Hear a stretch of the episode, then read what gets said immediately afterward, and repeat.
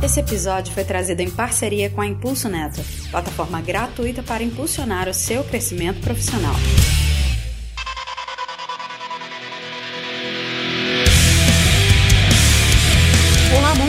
Seja bem-vindo a mais um episódio do PodTag. Eu tô muito feliz com esse episódio em específico. Fazia muito tempo que eu queria trazer ele para cá. E a gente vai falar sobre como não precisar de programadores da sua empresa. Não, brincadeira. Nós vamos falar como agilizar a criação de produtos sem código. E para isso eu vou trazer a bancada, o Clécius, que acredita que isso não funciona. Então, como é que é o episódio de Delphi? É arrastar e soltar, né? É isso mesmo? é como o pessoal acha que, que é programação, né? Arrasta, solta, Exato. pronto, tá e a nossa querida agilista que olha e fala: olha, então é por isso que os programadores estão demorando. Eles fazem com isso daí e estão me cobrando por código. e aí, Ana? Olá, mundo! Será que os robôs vão dominar a humanidade? Roger, Roger. Olha, já dominaram. E nós não poderíamos falar de no code sem pessoas especialistas na área. Hoje a gente está aqui com o Peter Kreslin. Kreslin, desculpa, acho que eu falei errado seu sobrenome, que é CTO da DigiBee, que manja pra caramba aí do assunto e vai estar tá aí honrando o nosso podcast com a sua presença hoje. Boa noite, Peter. Boa noite, olá, mundo. Muito obrigado aí pelo convite, pessoal. Super feliz de estar aqui com vocês. Olha só, desculpa pelo nome errado. Eu demorei muito tempo para aprender Martin Koski, que é o sobrenome do, do Classes aí. Eu tô acostumado. É, é, é difícil mesmo. E, e, você foi bem, tá? ah, então, mais ou menos. Aquele sistema, depois arruma, né? Que a gente acaba nunca arrumando. a gente que tem nome complicado aprende a tolerar esse tipo de erro, né, Exato. cara? Pois é, eu sei, eu sei como é que é isso, né? Meu sobrenome é Gonçalves. Eu também sei como é. Gonçalves. Bom, antes da gente começar, sempre aquele convite, não esquece de entrar na comunidade do PodTag, lá a gente fala de tecnologia, mas a gente também fala de outras coisas, a gente fala sobre vida, sobre carreira, sobre séries, sobre filmes, sobre música e muito mais. Para isso você vai entrar podtag.com.br e vai clicar lá em cima em comunidade Discord. Aproveita que já vai estar no site e dá uma olhada em todos os episódios que a gente já tem. A gente já está na quinta temporada, são mais de 80 episódios para você curtir sobre várias coisas, episódios mais eh, humorados, episódios mais engraçados, tem episódios muito mais sérios, sobre assuntos muito, muito importantes. Você vai curtir com certeza o PodTag. Vai ser um podcast muito legal e relevante para sua carreira. Não perde tempo, entra na comunidade para curtir e saber tudo em primeira mão. E não esquece de dar cinco estrelas ou comentar aí no agregador que você estiver nos ouvindo, seja no Spotify, Castbox, Apple Podcasts, enfim, o seu feedback faz com que esse podcast chegue até você. Então, entra lá, podtag.com.br.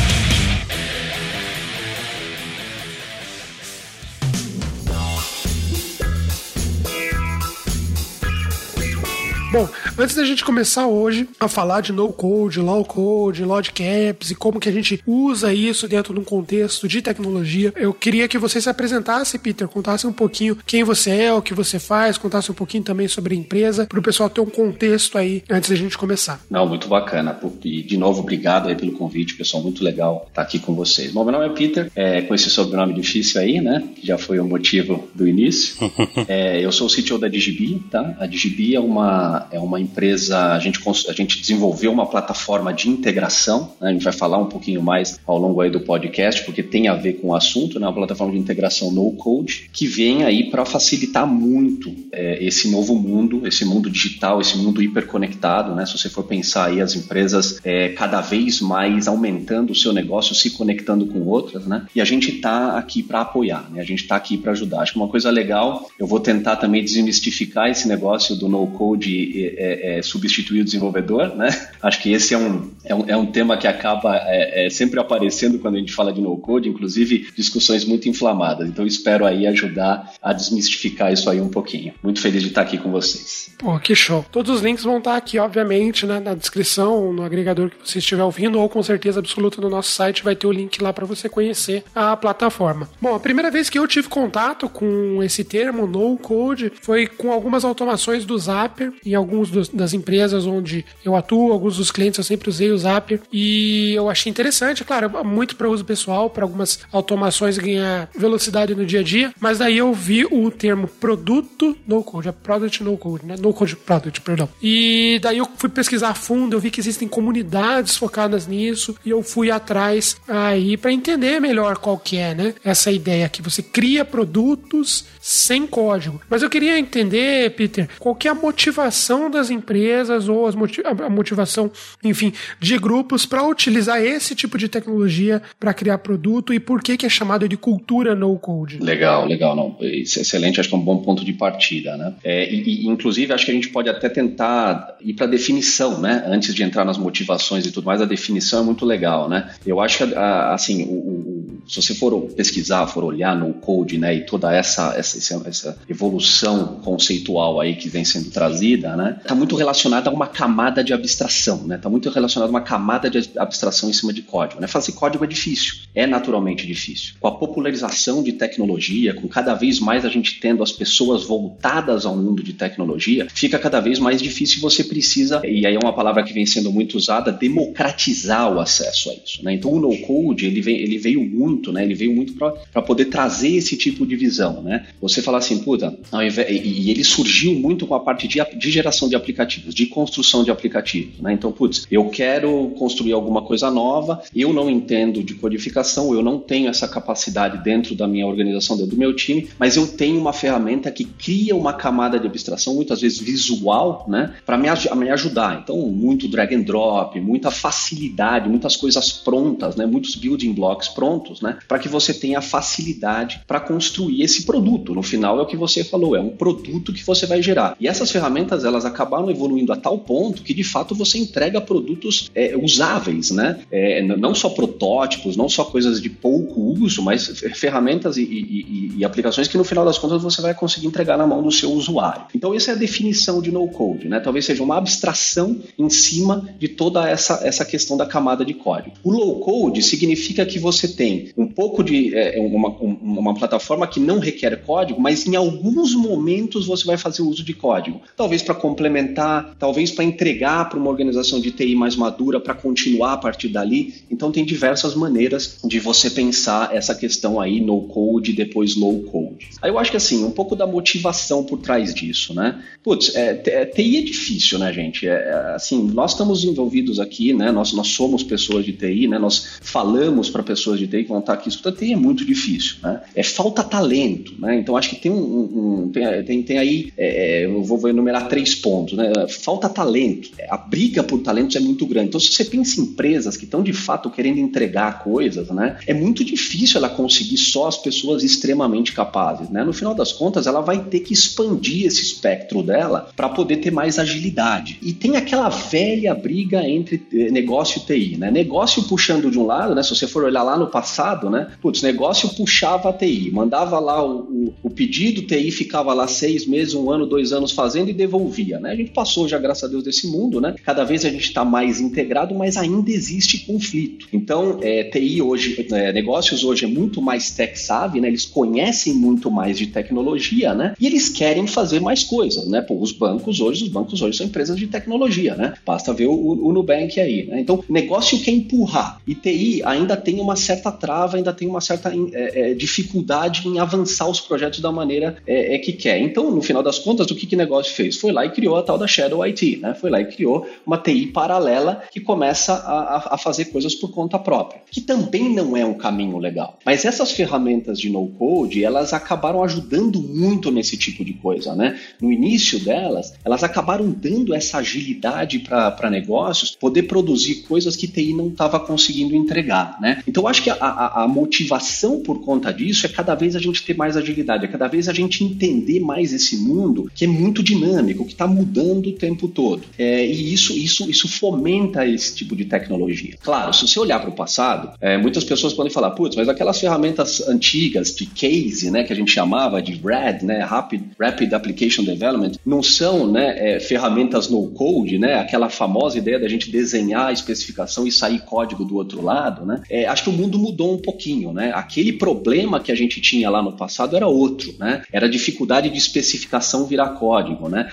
Hoje a gente está falando muito mais de uma, de uma de um mundo dinâmico, de um mundo que você tem que é fazer coisas mais rápido, você tem que experimentar mais rápido, desistir daquela experimentação. Então coisas que te acelerem, né? Acaba entregando para você um, um, excelente benefício. E eu acho que essas ferramentas elas acabam entrando assim de uma maneira muito boa nesse contexto. Peter, a partir desse pressuposto que você deu a introdução, que o no-code ele, ele é uma abstração de código, que não necessariamente um programador precisa introduzir o conhecimento dele técnico para fazer o produto. Então, partindo disso, a gente considera que o mercado ele está cada vez mais tendencioso para product owners, por exemplo, ou o cliente necessariamente ele poderia estar tá lá e fazer direto, mas e se ele não souber os requisitos técnicos, não souber como integrar essa parte de requisito, como é que ele, ele consegue driblar isso? É, não, acho que é, é, é, uma, é uma baita pergunta. E, e, ela remete muito a essa, a essa questão do, do medo, né? Porque quando a gente fala de ferramentas no-code e, e, e, o pushback, né? A, a, reação que vem da comunidade é uma reação muito de que, putz, vai substituir o meu trabalho, vai substituir o trabalho do desenvolvedor. E na verdade, não, né? Na verdade, elas estão aí para facilitar, elas estão aí para é, impulsionar, para acelerar, né? É, você falou muito do, do, do product owner, né? Ou, ou até mesmo de product managers, né? Eventualmente eles poderem ter essa capacidade, né? Ou mesmo você pode pensar nessas pessoas que estão nos grupos de produtos, mas você pode pensar na própria pessoa de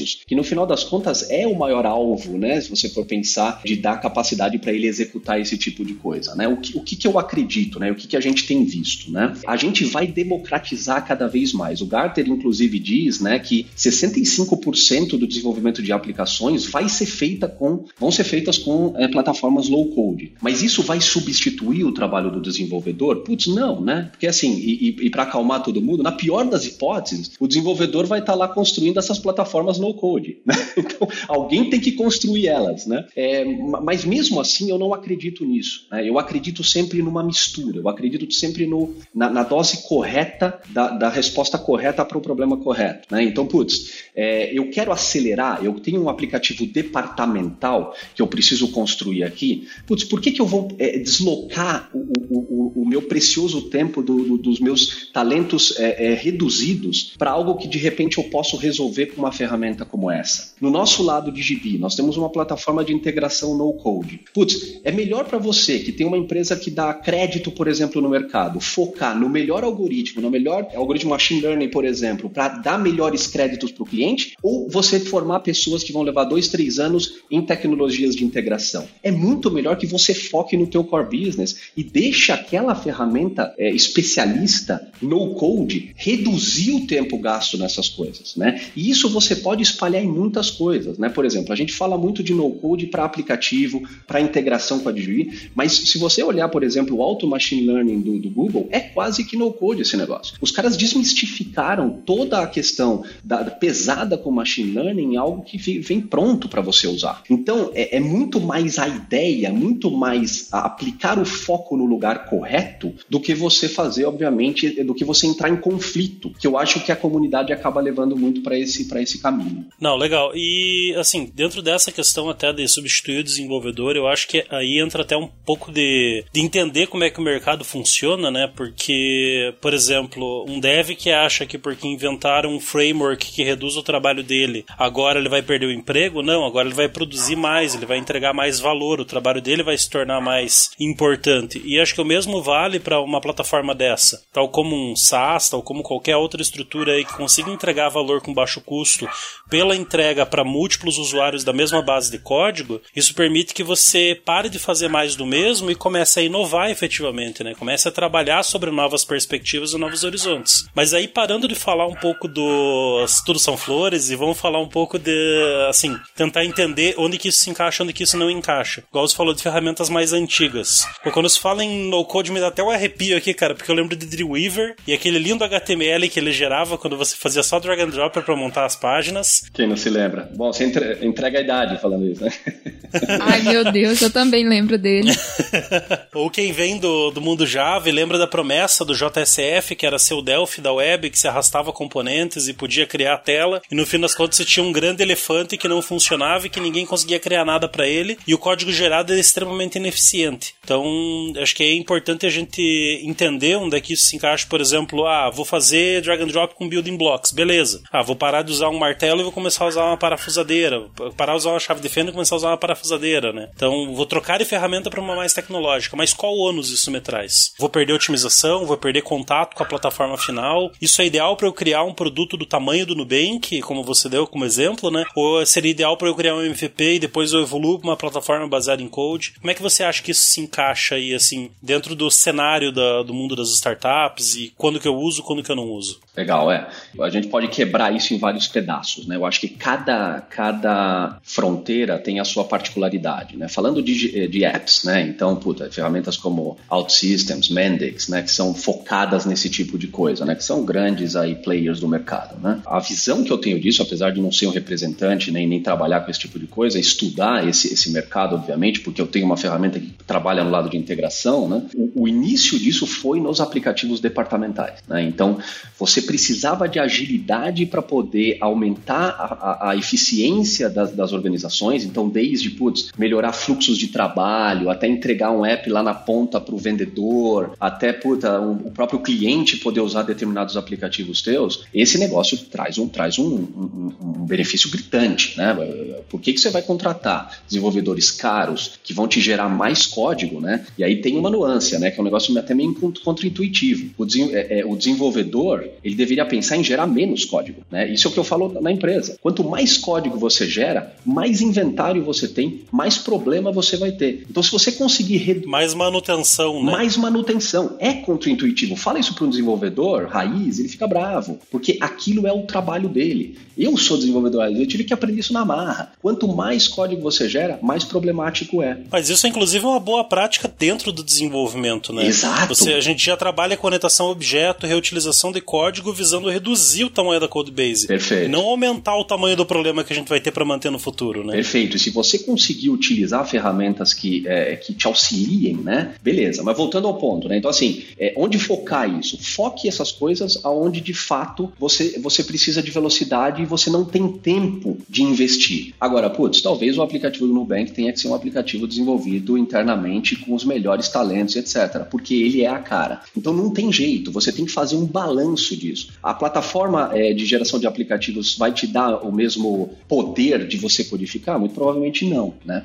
Eu já não diria isso da parte de integração. O que nós fazemos lá, de fato, é melhor do que você fazer em casa. Por quê? Porque é técnico, porque nós fazemos a, a melhor implementação das melhores boas práticas para você integrar sistemas. Então, o que nós recomendamos para os nossos clientes do ponto de vista de integração é faça com a plataforma no code. Faça, faça obviamente, esse, esse, né, tendo resultado com a DGB, faça com a DGB. Por quê? Porque, putz, para que, que você vai gastar tempo com isso? Como a gente já falou, gasta tempo nas coisas importantes para você. O encanamento da tua casa, que é como a gente costuma dizer que a integração é, ele está lá. Você tem que abrir a torneira e usar. E nós entregamos esses padrões prontos para que você não tenha que pensar. Nós colocamos essa camada de abstração em cima das suas aplicações para que você não tenha que fazer. Puta, machine learning que a gente mexeu, mencionou também, cara, a não ser que você esteja tentando encontrar a cura do câncer, né? Talvez você não precise se dedicar tão profundamente a desenvolver o novo TensorFlow. É, entende o ponto? E, e, o desenvolvedor ele quer resolver problemas difíceis. Todos nós queremos, né? Mas às vezes você tem que ponderar essas coisas. Não, é bem legal que a questão.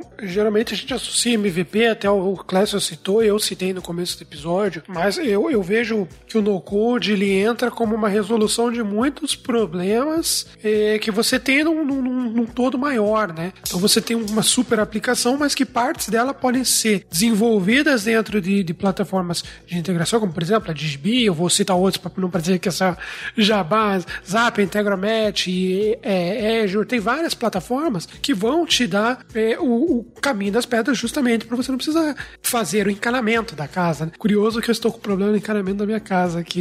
Olha só que timing, né?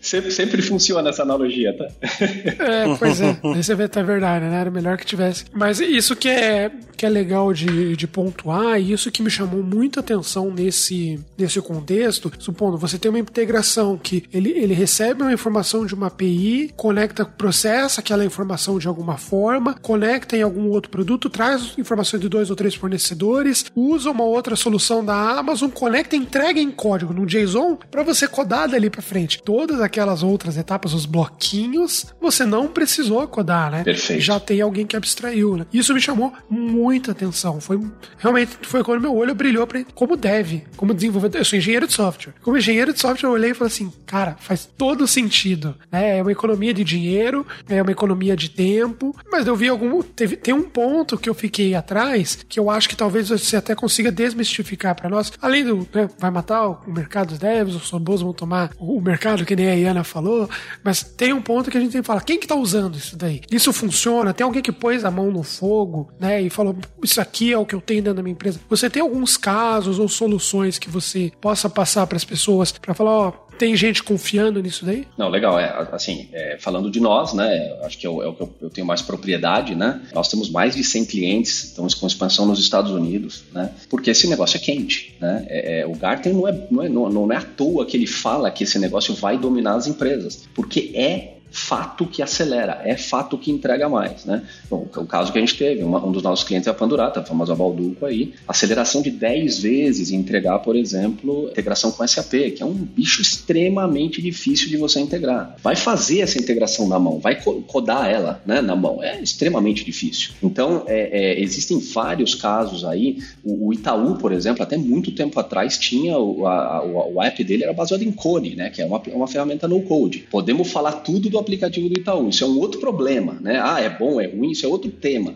Mas que usava, usava. Então as empresas elas estão é, namorando com esse tipo de coisa, né? Elas estão ouvindo esse tipo de, de tecnologia, estão deixando entrar. Existe um pushback? Existe. Só que você tem que trabalhar na desmistificação. Você tem que pensar com a cabeça de eu estou acelerando a minha empresa. Não é só com a cabeça de puta, isso aqui é um risco para mim, porque não é. De fato não é. O mundo se transforma. Olha aí para trás. Olha quando a gente tinha o mainframe, né? Olha agora e assim por diante. Cada vez mais a gente constrói camadas de abstração. Olha a nuvem, né? Os provedores de nuvem não criaram uma camada de abstração em cima de infraestrutura. Eu lembro da época, eu esperava um ano para ter máquina para fazer o meu projeto. Hoje eu posso apertar um botão e ter. Então esse tipo de coisa a gente tem que aceitar, é, é, não aceitar a tecnologia. A tecnologia você tem que testar e ver se ela funciona. É outro problema. Aceitar o conceito, assimilar o conceito. Essa é uma visão que a gente tem e, e trabalha muito bem com os nossos clientes. Né? Ah, legal. E ainda voltando para essa visão do ônus bônus é, da, das ferramentas, né? A gente falou bastante dos bônus, mas eu, eu, gosto de fazer o papel de advogado do diabo aqui. E eu acho que isso é legal porque ajuda a consolidar, inclusive, os argumentos que a gente passou, né? Então, assim, a gente já tá encaminhando pro encerramento, mas fala rapidamente aí como é que fica a questão do lock-in, cara? Porque quando você pega uma plataforma dessas, igual nuvem, ah, vou usar o Amazon S3 porque é mais fácil que acessar o disco. Pô, tô casando com a Amazon. Vou usar o SQS deles lá, tô casando com o SQS. Então, como é que fica essa estrutura de lock-in? Como é que a gente resolve essa questão, né? Ou é um ônus mesmo e fechou, é isso? Legal e super pertinente, né? Porque você usa uma ferramenta no code você está também casando com ela, assim como você usa a Amazon, você está casando com ela, né? Eu acho que aqui depois a gente pode compartilhar links, né? Eu, eu, eu vou passar um link para vocês muito interessante. Um dos nossos investidores é o Paulo Veras, da, da 99 Taxi, foi o fundador da 99 Taxi, né? Um cara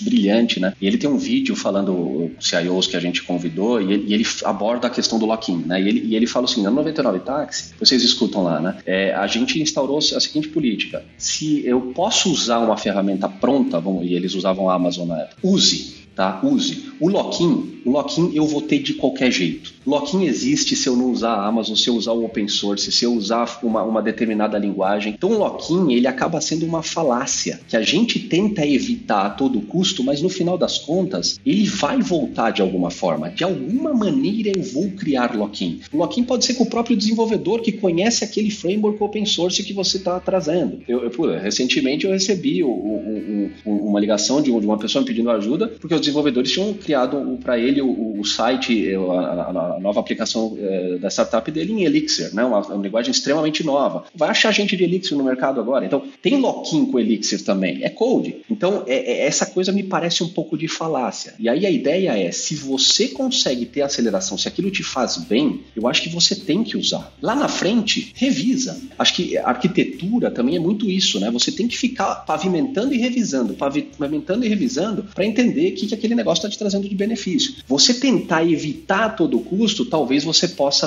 perder tempo. Ah, vou criar tudo, vou fazer na mão, vou pegar o open source do, do momento. Você vai acabar criando o lock-in de qualquer forma. Né? Então eu acho que isso não é um problema. Isso é também algo que o, é, foi criado no mercado, né? essa, essa, esse medo, né? e que acaba atrapalhando demais.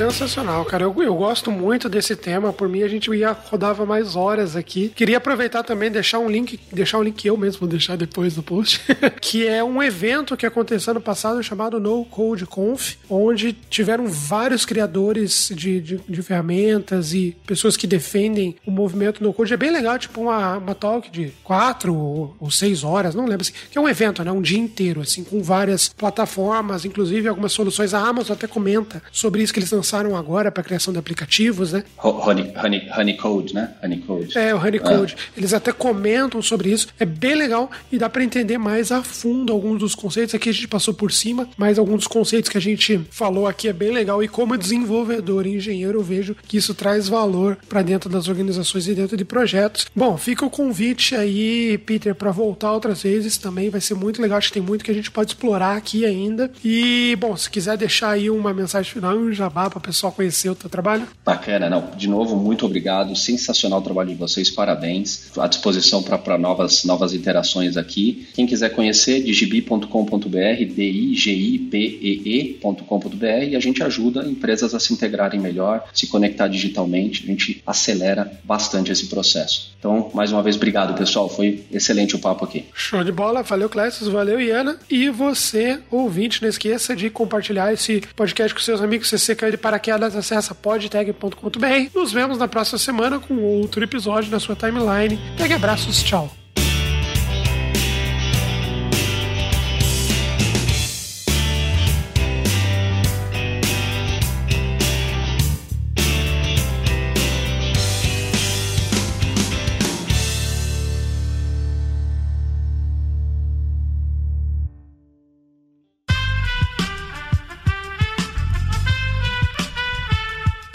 Podcast foi editado por Aerolitos Edição Inteligente.